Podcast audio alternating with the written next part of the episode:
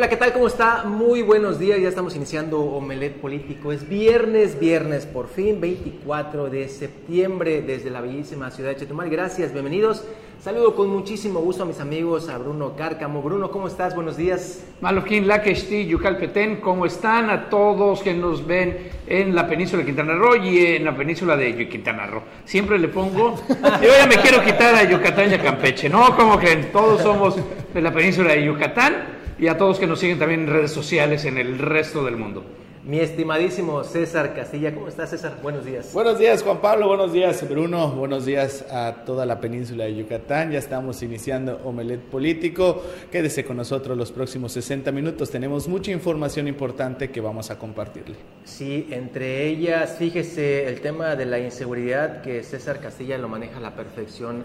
La seguridad pública en Quintana Roo Ayer, ayer se dieron hechos lamentables aquí en el sur del estado donde, pues bueno, eh, eh, estos levantones, ejecuciones, pues no cesan, César.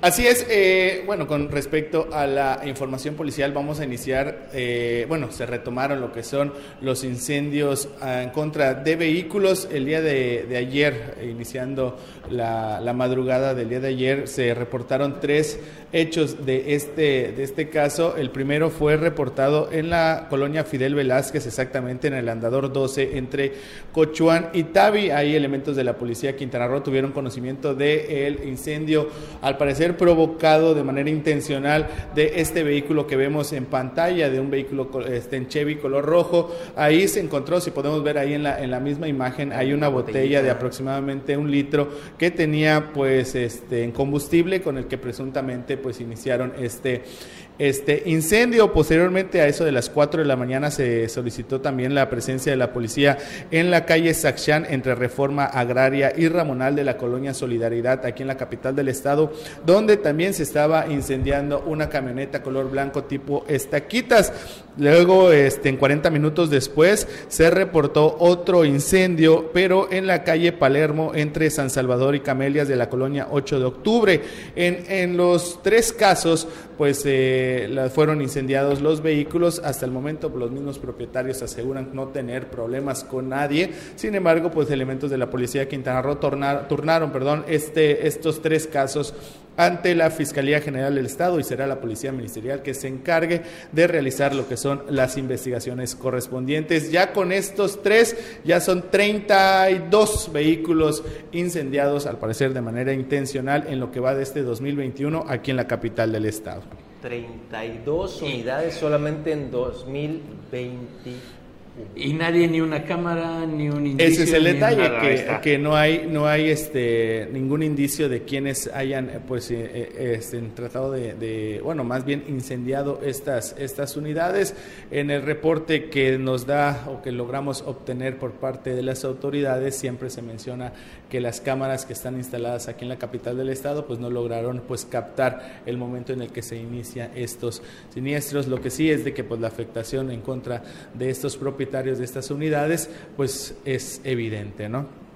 Son tres al mes, ya nos tocaron los tres de septiembre, así que Esperemos que no se aumente, pero si, si, le, si le echamos números, son, es un promedio de tres al mes. Así es. Y pues continuando con más información de, en el ámbito policial, el día de ayer también se reportó un cuerpo, bueno, un cadáver encontrado flotando en la comunidad de Calderitas. Esto fue durante casi el mediodía, se reportó esta, este, este hallazgo. Eh, una persona que realizaba pues sus ejercicios por esa zona encontró eh, sobre la carretera hacia Ostan pues reportó más bien el hallazgo de una de un cadáver a 50 metros de la orilla de un pues cerca de un eh, restaurante. Ahí estaba esta persona. Hasta el momento las autoridades pues mencionan que se trata de al parecer un indigente que pues eh, eh, bajo los efectos del alcohol ingresó pues a lo mejor a bañarse en la bahía pues fue fue este se ahogó. Es lo que lo que hasta el momento tenemos en información por parte de la fiscalía pero ya fue este fue levantado el cadáver y trasladado al servicio médico forense. Eh, Calderitas también fue el día de ayer, estuvo muy movido. Eh, horas más tarde, elementos de la policía de Quintana Roo tuvieron conocimiento también de un, un intento de ejecución, así fue como ingresó el, reporte al servicio de emergencias. Posteriormente tuvimos conocimiento que dos sujetos a bordo de una motocicleta llegaron a un conocido gimnasio ubicado ahí en Calderitas y le dispararon en más de seis ocasiones al propietario de este, eh, de este gimnasio, quien lamentablemente fue ejecutado, falleció ahí mismo en el lugar, a pesar de que llegaron elementos paramédicos más bien, eh, pues a tratar de darle los primeros auxilios y pues este pues reanimarlo. Ya cuando llegaron los paramédicos, este sujeto ya no tenía signos vitales. Con este, esta ejecución eh, ya van más de 28 ejecuciones en lo que va de, de este año aquí en la capital del estado. Hemos rebasado, ya prácticamente hemos duplicado la cifra en comparación con el 2020, que a la fecha en el 2020 llevábamos alrededor de 16 ejecuciones. Ahorita ya prácticamente ya hemos eh, duplicado en el sur, solo en el sur de Quintana Roo. Eh, independientemente los que se han presentado también en Bacalar, pero hablando específicamente de Otompe Blanco, ya vamos a solo Chetumal, exactamente. Y fíjate, la conurbada. Sí, caray, y fíjate qué tan grave es este asunto ayer que se estaba dando este hecho muy lamentable, una ejecución, una muerte siempre va a ser eh, muy lamentable, aún tratándose de delincuencia organizada o delincuentes, al final de cuentas lo que vemos es inseguridad en el, Estado.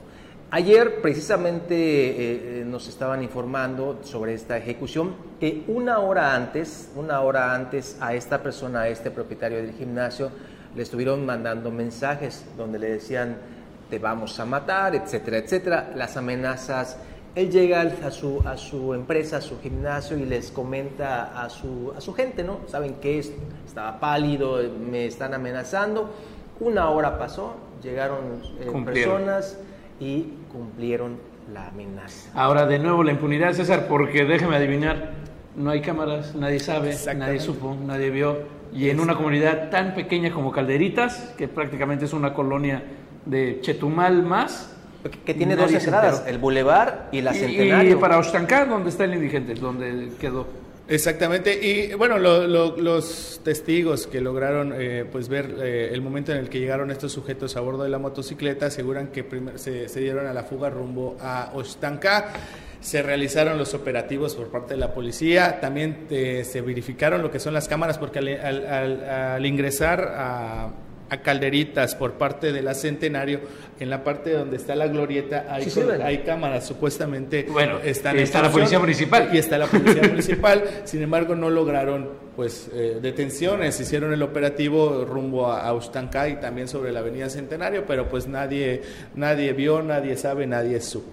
Bueno, pues eh, triste de más, pero no se vaya, vamos un corte, nosotros sí vimos, nosotros sí sabemos y nosotros le vamos a decir todo el cierre de la cumbre, mucha gente de Quintana Roo, mucha gente de la política eh, del, eh, del, panorama nacional. El Bronco da nueva nota a 11 días de el cierre. Alito Moreno, el PRI, sigue dando sus, pues ahora sí que eh, eh, choques o electrochoques, no está muerto. Fue un, éxito, fue un éxito rotundo la cumbre mundial de comunicación política. Estábamos viendo las imágenes ayer que envió Carlos, que envió Jimmy, Anuar y todos nuestros amigos, Efraín, eh, que estuvo por, allá en Nuevo León, en Monterrey. Un éxito rotundo y evidentemente lanzaron ahí alguna, algunos visos de la política en la sucesión gubernamental que viene en el 2022. Pero bueno, eso vamos a hablar. Ahorita, que regresemos en el siguiente corte, aproveche, vaya rápido por un café y siéntese con nosotros.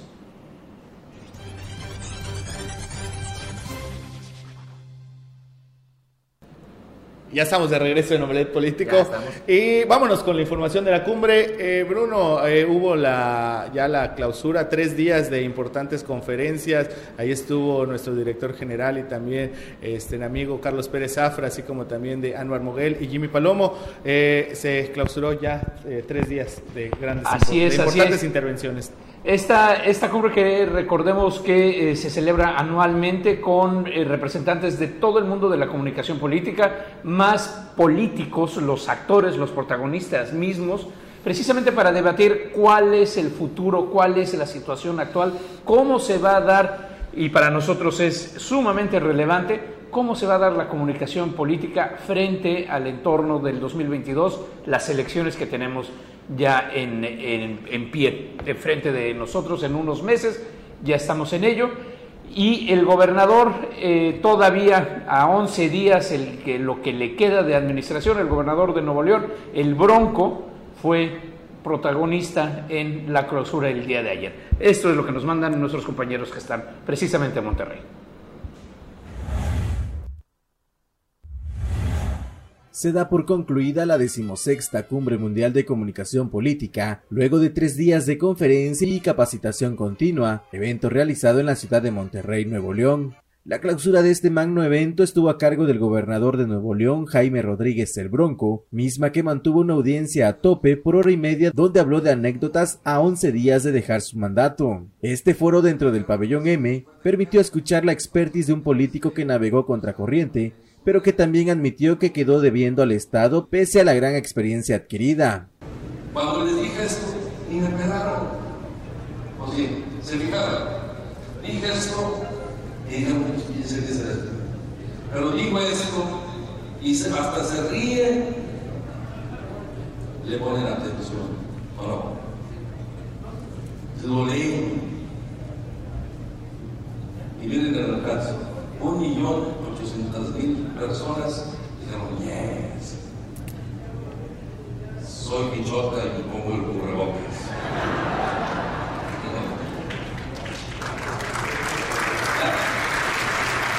Eso es comunicación. ¿Va bien o para nada? Para bien, si funciona. Para nada, no pasa nada. Haces otra. Miren, todas las aperturas contra el COVID autorizadas son efectivas.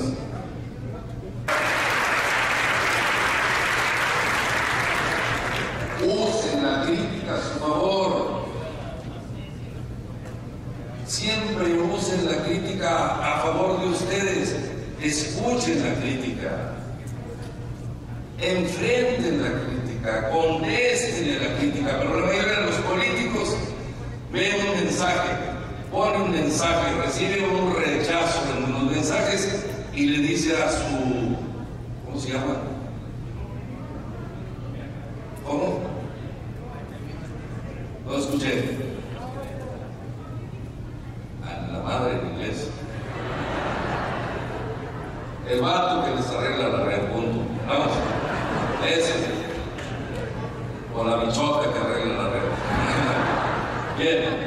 En este día de cierre también asistió el dirigente nacional del PRI, Alejandro Moreno, Filiberto Martínez, representante de la Cumbre Mundial de Comunicación Política en México, quien agradeció a Daniel Iboscus, presidente de esta organización, el abrir espacios para el conocimiento y mantener el objetivo de la capacitación continua. Este primer evento de manera híbrida logró tener una audiencia física de 2.500 personas y 1.000 a través de Internet. De ellos, el 15% fue de Quintana Roo.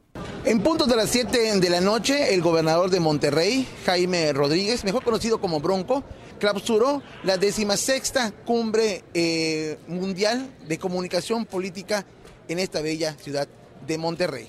Para Canal 10, Jimmy Palomo.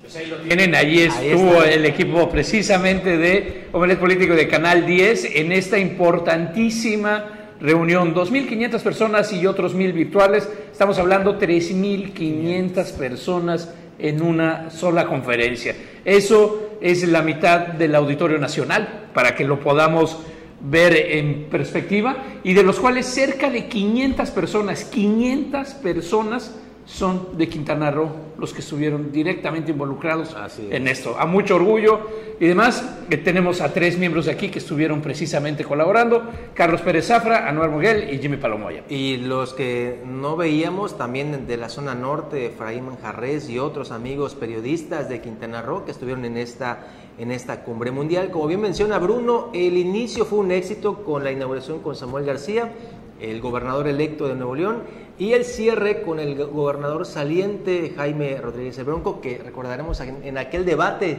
donde dijo cortar la mano a los delincuentes, ¿no? Muy, muy polémico, pero al igualmente allá en, Nuevo León, pues también tiene ahí sus, seguidores el Bronco. Y en este evento hubo qué? Lo de eh, Alito igual, ¿no? Lo de Alito también y la, y la importancia que mencionas, Juan Pablo, de eh, los dos personajes, eh, tanto Samuel García como Jaime Rodríguez.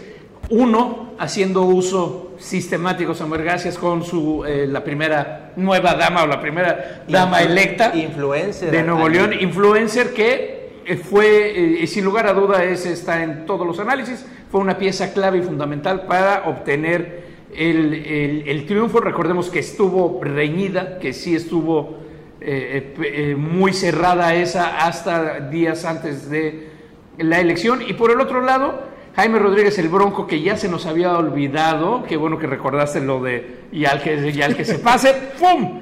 Me lo mocho, ¿no? Como candidato presidencial independiente que también sabe manejar muy bien la comunicación política, pero en la vieja usanza, es decir, más hacia el análisis, hacia los editoriales, que las nuevas redes sociales. La vieja escuela de la política.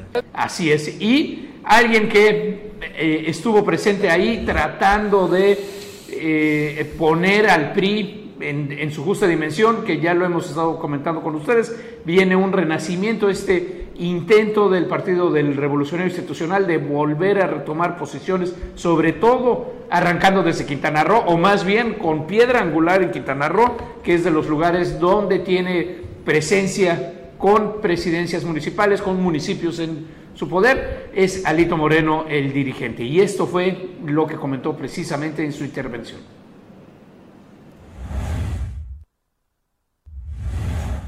Durante la presentación de la colección Cuadernos de Capacitación Electoral del Instituto Reyes Heroles, junto con el presidente del organismo Lázaro Jiménez Aquino, en un evento que se celebró en el marco de la Cumbre Mundial de Comunicación Política, el dirigente nacional del Tricolor advirtió que tienen que impulsar la participación política, el diálogo y el consenso. El líder del PRI dijo que en cualquier democracia, en una democracia consolidada, en una democracia donde hay competencia política permanente, se necesita saber escuchar, aunque se tengan diferencias, pero se tiene que saber escuchar.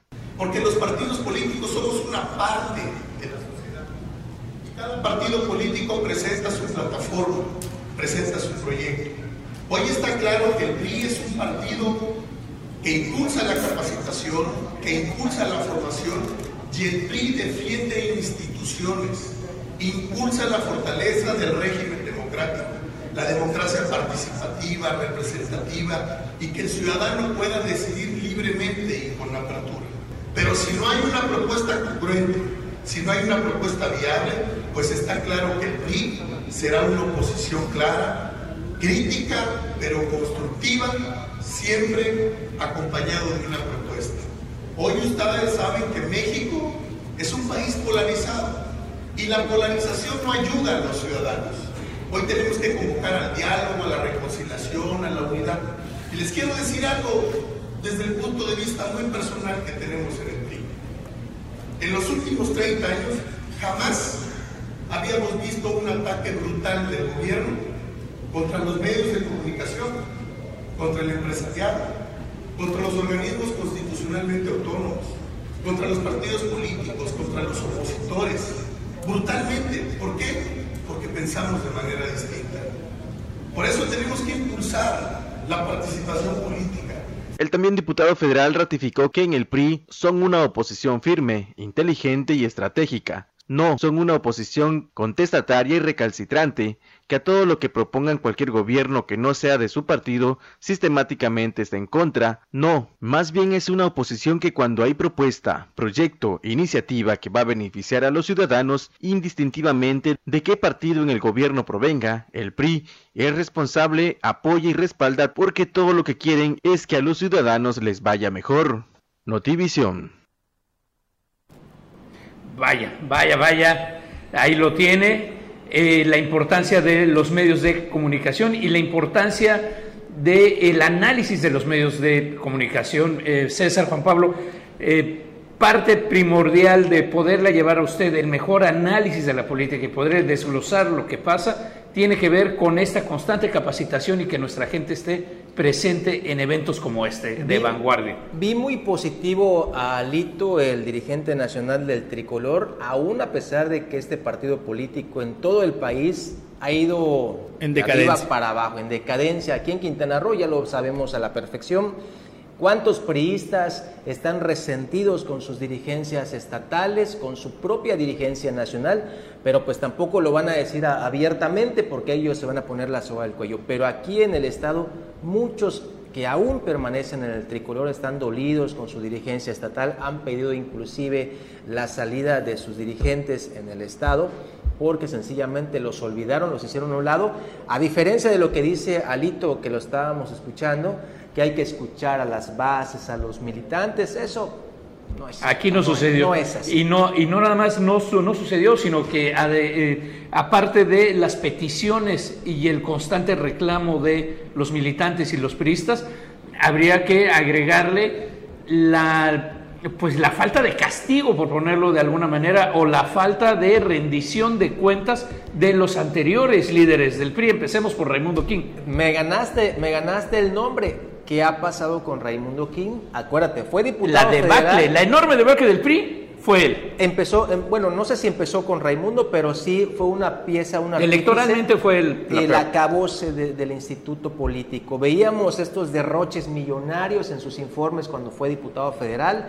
Hoy Inundó toda la ribera de la- inundó la, todo, la ribera, gastaron la ribera maya. a más no poder, pensaron que el poder lo iban a continuar tres décadas más. que era un premio. Sí. Nuevamente, este, esto que comentábamos, que ya por estar ahí, ya me gané el premio, entonces ya en automático se, se renueva como suscripción de periódico, como pago de, de- de- de telefonía, se renueva automáticamente cada lado y no. Sí, y, y- y y además, fíjate, se pusieron en su burbuja. Ese famosísimo, eh, lo que Carlos ha señalado, el, el síndrome de Ubrix, que sí es cierto, se ponen en su burbuja y no hay más quien les esté señalando. No aceptan la crítica, no aceptan los razonamientos de su propia gente, se cierran y pierden el piso tan, tan fácil. Lo cierto, Juan Pablo Bruno, auditorio, es de que esta situación, como bien comentas, eh, al final de cuentas lo que repercutió fue el, el rechazo de los mismos votantes, por, la- por llamarlos de alguna forma, quienes están completamente enojados, resentidos por todas las acciones que han cometido los priistas o que cometieron los priistas, principalmente en Quintana Roo. El, el último que también, independientemente de Raimundo King, también lo que causó Roberto Borge, que es el rechazo en contra de, de la base priista, que hasta los mismos priistas abandonaron, por llamarlo también de alguna forma, el barco, renunciaron al PRI y los mismos este, pues, seguidores del partido, eh, el PRI, pues también eh, tienen todavía ese resentimiento y lo hemos visto en las últimas elecciones. No, bueno, este, también habría que agregar, César, habría que preguntar a este tiempo de distancia, a una administración de distancia, ese voto de castigo del sur, ¿seguirá todavía de castigo? Y hablando del sur, también estuvo Paoli Pereira, Pere, Pere, Pere- Pereira, Pereira, Pereira. allá en la cumbre, y aquí también la entrevistaron. Vemos una congestión terrible por la situación que están atravesando cientos de trabajadores a los que no les han pagado y está pues, a punto de estallar. ¿Por qué ocurrió esta situación y desde tu perspectiva tú fuiste regidora, luego candidata? ¿Qué está pasando en Felipe Carrillo Puerto? ¿Qué tal? Muy buenos días. Mira, creo que lo que hoy se ve en Felipe Carrillo Puerto eh, es algo que por primera vez se ve en esta magnitud. Son prácticamente todos los trabajadores de sindicalizados de confianza, eventuales, inclusive funcionarios, que, están atravesando por esta situación de falta de pagos. Eh, desde mi punto de vista creo que eh, los recursos no se orientaron, no se priorizaron como debió de ser. Si bien es cierto que Felipe Carrillo Puerto es un municipio que carece de la recaudación de ingresos propios y que tiene eh, los recursos muy limitados porque depende de las participaciones federales y estatales, eh, a quienes nos ha tocado servir, hemos, hemos logrado eh, pues atender las prioridades que en este caso siempre ha sido sueldos, prestaciones que por derecho le corresponde a los trabajadores.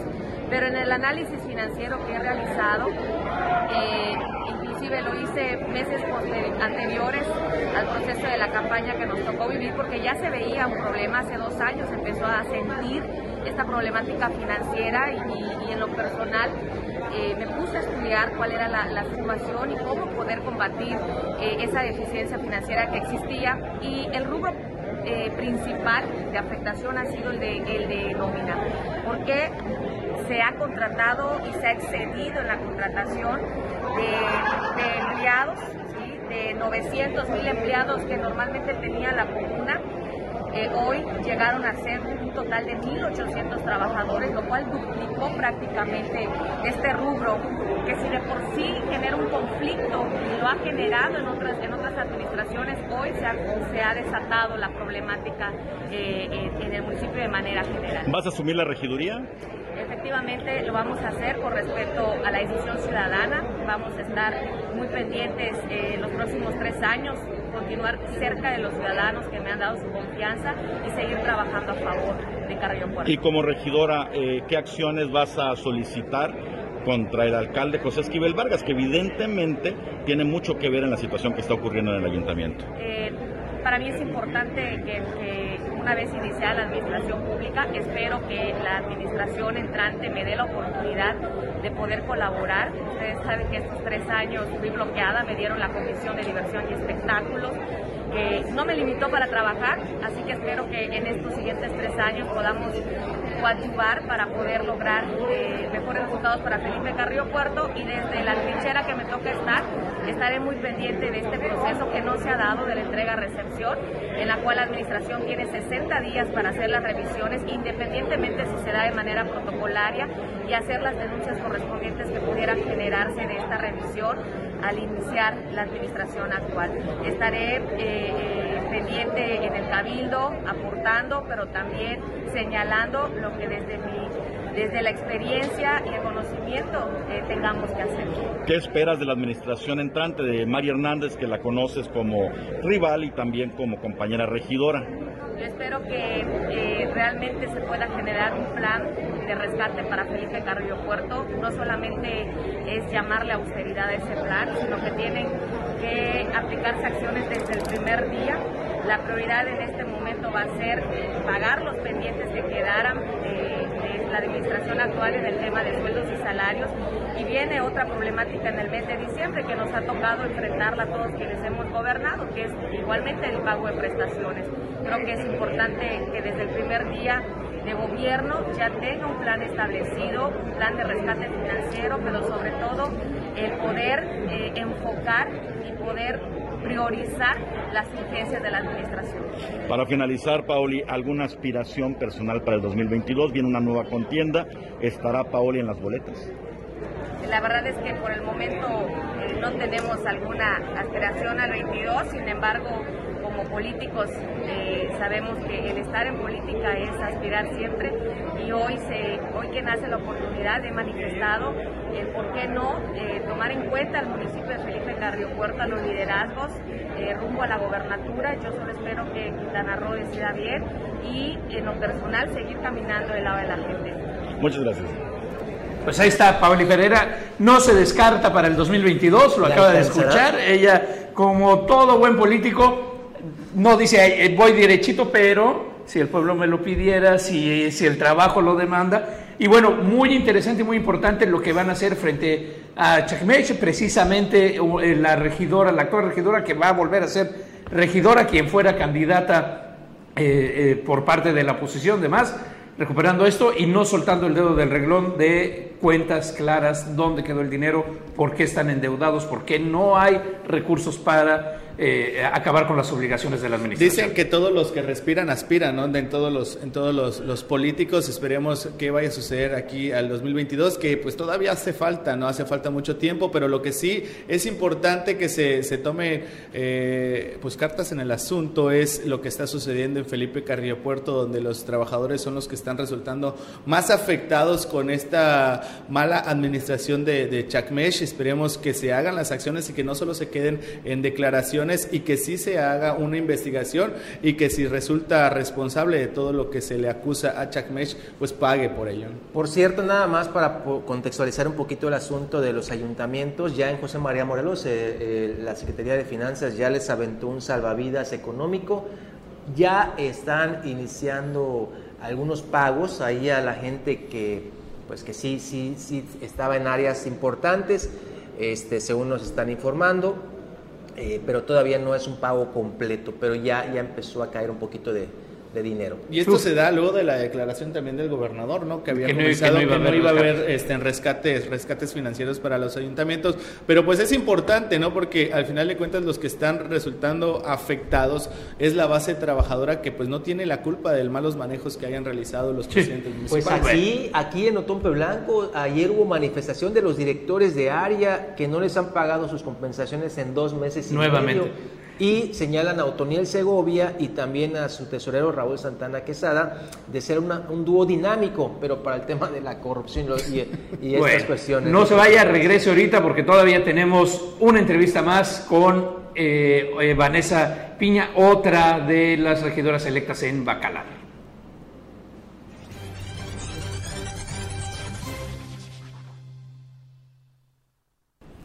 Pues sí, bienvenidos de vuelta. Y tal cual como les dijimos, tenemos una entrevista con Vanessa Piña, síndico electa de Bacalar, quien también estuvo en estos 450 quintanarroenses, casi 500 que estuvieron presentes allá en la cumbre. ¿Cómo van las cosas en la entrega de recepción en estos momentos ahí en Bacalar?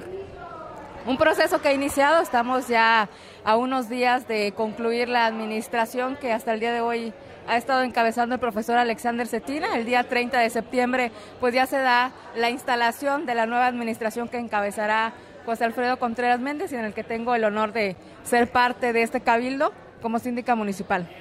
Bueno, ¿y qué, impresión se lleva usted de esta cumbre de comunicación política? Bueno, un intercambio muy importante para seguir profesionalizando la política. Yo pertenezco al Partido Revolucionario Institucional y desde hace varios años me he estado formando profesionalizando, soy cuadro egresado de la Escuela Nacional del PRI y pues bueno, hoy es una oportunidad más para seguir fortaleciéndonos y dar lo mejor para poder servir a nuestro municipio. ¿Cuáles son las cinco cosas más importantes que le hacen falta a Bacalar en estos momentos?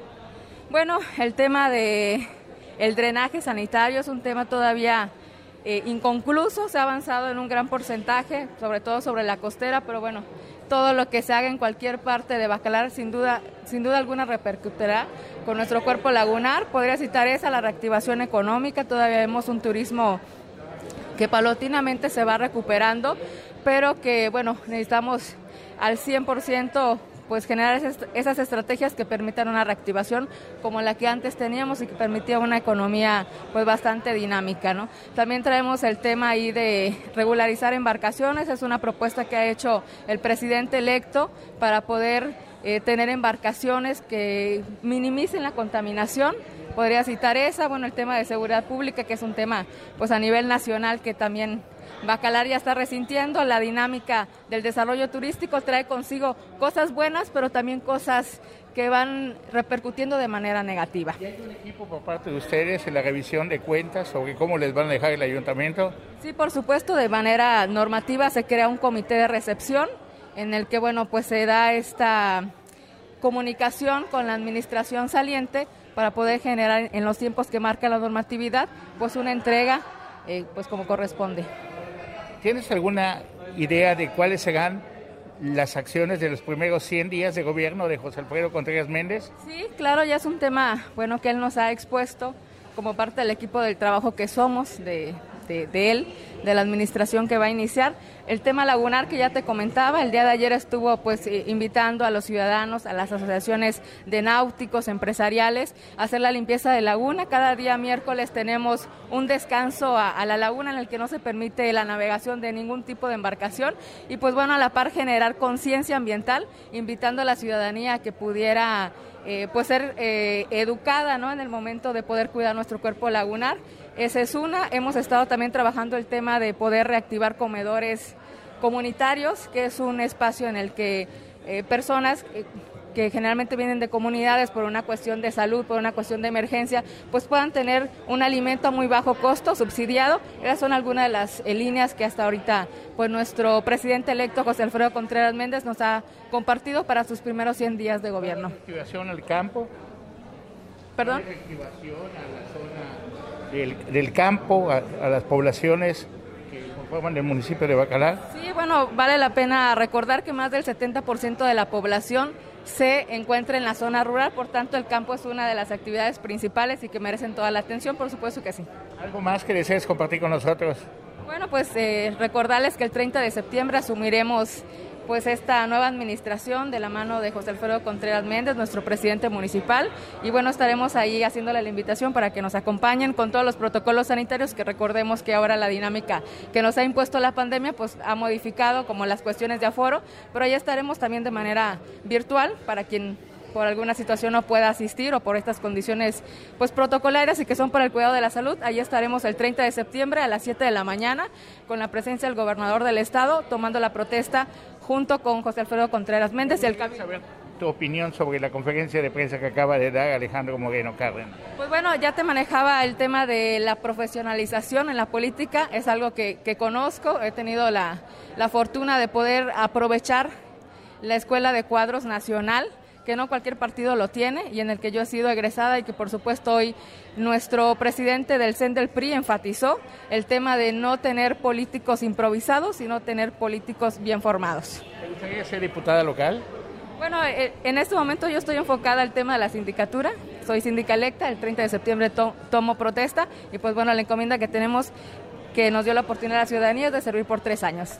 ¿Pero sí te gustaría ser diputada o no? En este momento estamos enfocados en la sindicatura municipal.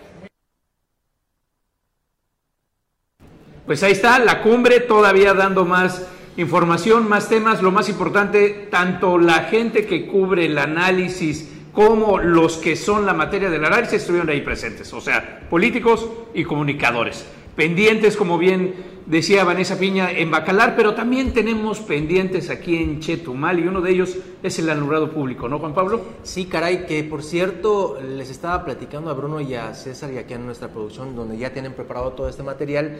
Fíjense, lo que son los actos de corrupción en el ayuntamiento encabezado por Otoniel Segovia no cesan Hace algunos meses, ¿te acuerdas César Bruno? Rosy Covarrubias enfrentó a Otoniel Segovia en un evento público en la noche por el cambio de las luminarias. Les dijo, señor presidente, las luminarias que usted nos está facturando en 5 mil pesos no valen ni eso, valen 1.200, 1.500 pesos. Mucha gente se, eh, eh, se alteró con estas cantidades. Este, esta semana María Haddad también señaló que en la avenida Obregón se están facturando las luminarias en 21 mil pesos cada una. Eh, a ver si nos puedes ayudar con las imágenes. Y resulta que ayer, eh, dándose esta, esta sorpresa para la ciudadanía de Chetumal, surge, ahí está, estas son las luminarias que están cambiando en la Álvaro Obregón. cada una de ellas en 21 mil pesos. mil pesos. Bueno, Ahora resulta que eh, ahí tenemos unos documentos que nos mandaron algunos regidores eh, de, la, Dirección de Obras Públicas. Estas son las obras que usted dirá, bueno, pues eh, la rehabilitación de alumbrado público y demás, los costos de por unidad están en 3.600, 4.000 y bla, bla, bla. Eso es, se está sectorizando la ciudad. Vamos a ver la otra para que usted vea cómo van incrementándose las cantidades de los 4.300, 3.600 va subiendo a estas otras cantidades. 21 mil pesos, lo que les estábamos señalando de la Álvaro Obregón, ahí está. Hasta ahí pues decimos, bueno, pues se están pasando. Pero ya sé, pero, cuatro, veces más. Pero observe usted esto. Y se lo pusimos hasta el final para que vea usted cómo está el tema de la corrupción. Construcción de alumbrado público en la calle Guerra de Castas entre Insurgentes y Tecnológico de Veracruz, aquí en Chetumal. La inversión, 1.188.443. Cantidades, 13 luminarias. Costo por unidad, 91.418 pesos. Arribita vemos otra, otra obra. Les digo, se está sectorizando la ciudad de Chetumal. Cada obra, cada luminaria en, este caso en, Calderitas, 58.948 pesos. Para que vea usted cómo, eh, y esto lo están escondiendo, ¿eh? Por eso es que les decía, sectorizan la ciudad para que cuando se, se, revisen documentos digan, ah, pues 2 millones, 5 millones, así, y no sea una cantidad de 40, 50, no les genere, pero pues ahí lo revisaron Imagínense usted. Eh, mira, como, como un referente precisamente eh, indagando y viendo a ver cuál sería el precio de una un poste, no, no, no la luminaria, no nada más lo que da la luz, sino el poste, la instalación, el acero, lo de arriba, más una cámara de seguridad, más la capacidad de celdas solares, más la capacidad de batería autónoma. O sea, un poste que siete días, no importa qué sucede, le pase el huracán porque están diseñados para un metro y medio de, eh, de agua. Uno de esos postes está en 35 mil pesos. A lo mucho, sí. a lo mucho. Completo, todo, todo, con, la, con las cámaras de seguridad, con la instalación de sistema de internet que lo pueden controlar desde un celular. O sea, desarrollo de primer mundo. Treinta y tantos mil pesos versus noventa y tantos de esto. Sí. Que de estos no son de primer mundo ni solares. Estos, estos, no son, solares. De, de, administraciones anteriores, no se colocaron en la, en la administración de Otonia Segovia. Lo único que se está colocando es la parte de arriba, que, lo que es la, la, luminaria, como tal, que a esa la están facturando a 21 mil pesos. Estas son imágenes y no de Álvaro Obregón. Y ojo, ante la crítica y ante lo que se ha informado aquí en Canal 10, pues el ayuntamiento dijo, ching, ya nos descubrieron y mandaron a colocar 12 postes nuevos de los 97 que hay para taparle el ojo al macho. O sea, es una situación que de verdad es un robo en despoblado, 91 mil pesos. Ahora se ha descubierto otra tranza ahí, porque es la verdad, no, no, no, no tengo otra palabra, otro adjetivo para decir 91 mil pesos por una luminaria. Lo que, sí, lo que sí hay que esperar y que tener, este, estar muy pendientes. Ayer me, me, llamó mucho la atención lo que es la, la, la, declaración que dio Jensuni Martínez Hernández, la presidenta electa del municipio de Tompe Blanco, que ella misma lo señaló. Este, eh, la administración de Toniel Segovia está haciendo su año de Hidalgo, así lo mencionó, que al final dice, pues, chinchín el que deje algo, ¿no? Entonces, obviamente ella está, pues, de, asegurando que, pues, esto es un robo lo, como, como tal. Esperemos que se haga la investigación investigación, que se, se busque a los responsables y que pues se, se castigue conforme a derecho. Bueno, no se vaya, seguimos aquí en Omelet Político poniéndole el dedo a quien lo haga mal, diciéndole dónde debe de estar el ojo. Regresamos a nuestro último corte.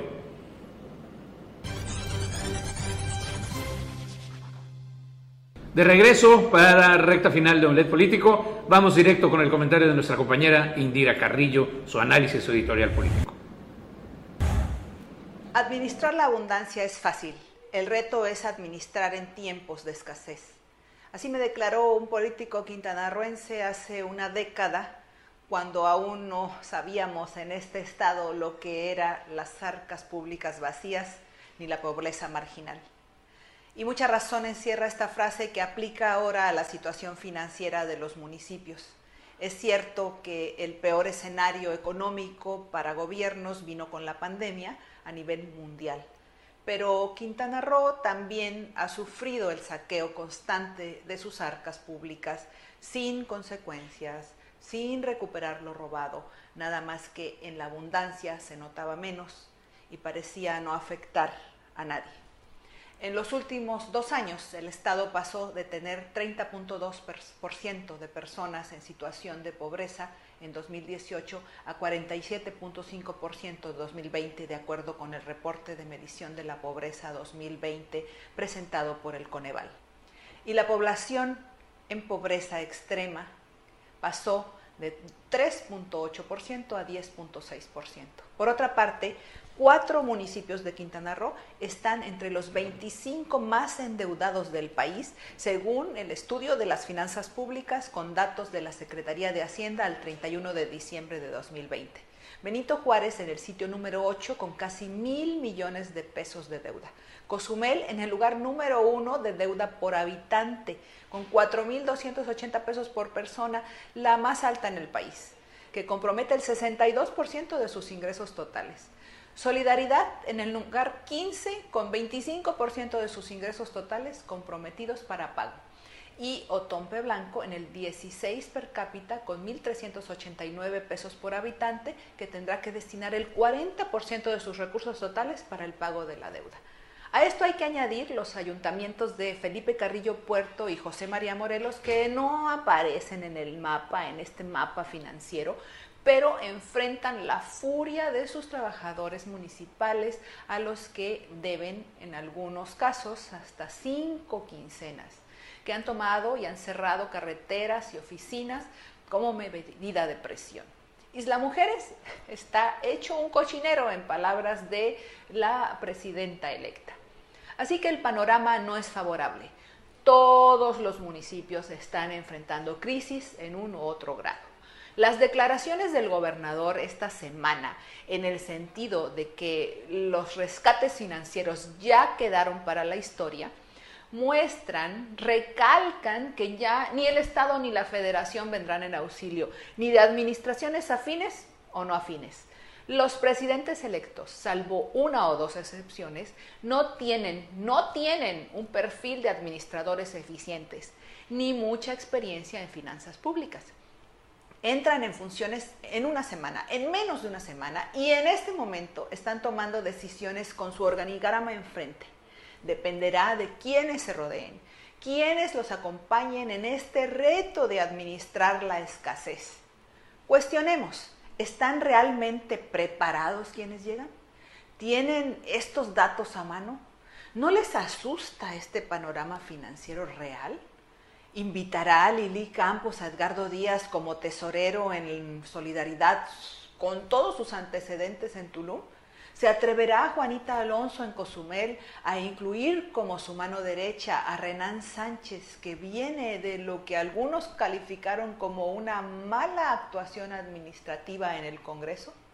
¿Le saldrán bien las cuentas a Yensuni Martínez en Chetumal? ¿Cómo le hará Eric Borges y María Hernández para sobrevivir a lo inmediato en sus municipios con el mayor rezago social y pobreza extrema? La política es la forma en que la sociedad toma acciones y decisiones colectivas vitales para su desarrollo. Como ciudadanos hemos fallado en seleccionar bien y exigir cuentas a nuestros elegidos. Ahora solo queda administrar la pobreza. Veremos cómo nos va con las administraciones que empiezan el 30 de septiembre próximo. Soy Indira Carrillo y esta es mi opinión. Cuestionemos.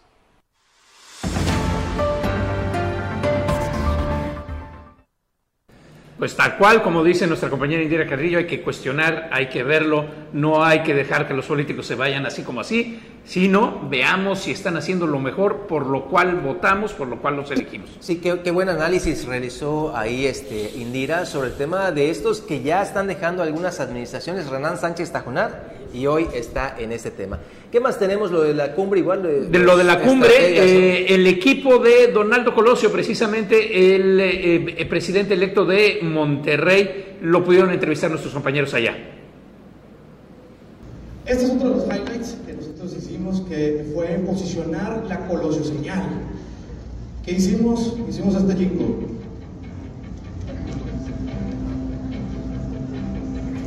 Hombres viejos y Eres abogados, enfermeras, los bomberos, los doctores, los graduados con honores,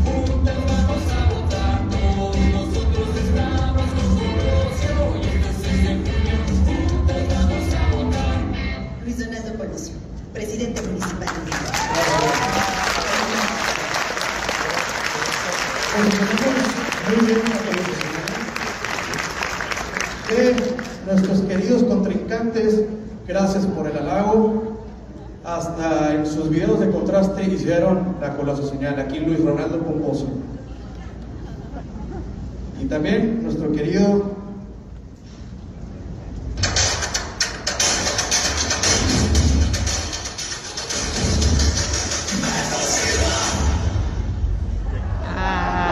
Nos debe un cheque.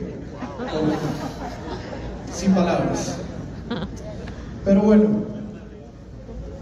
Uy, se me fue. Luis Donaldo Colosio ganó Monterrey con más de 17 puntos. Arrasó.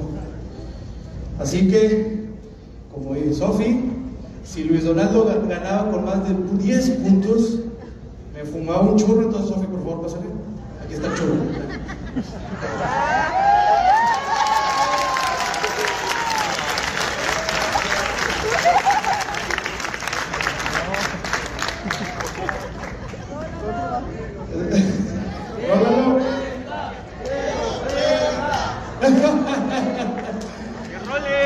Así que todo esto fue posible, de verdad, fue posible porque la gente confió en Luis Donaldo, que es joven.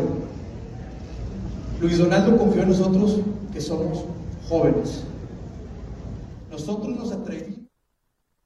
Listo, pues ahí está toda la información de comunicación política. Todavía tendremos más para la próxima semana. Así llegamos al final de Omelet Político. César, eh, Juan Pablo. A la orden, Bruno. Un gusto, un gusto estar aquí con ustedes compartiendo información. Y como siempre, agradecerle a Carlos a don Carlos Toledo, precisamente que él nos permite hacer este análisis político de todo lo que sucede en Quintana Roo, objetivo, abierto y crítico. Pase buen fin de semana. Nos vemos el domingo en Sintacto Político también aquí en Canal 10. Hasta el domingo.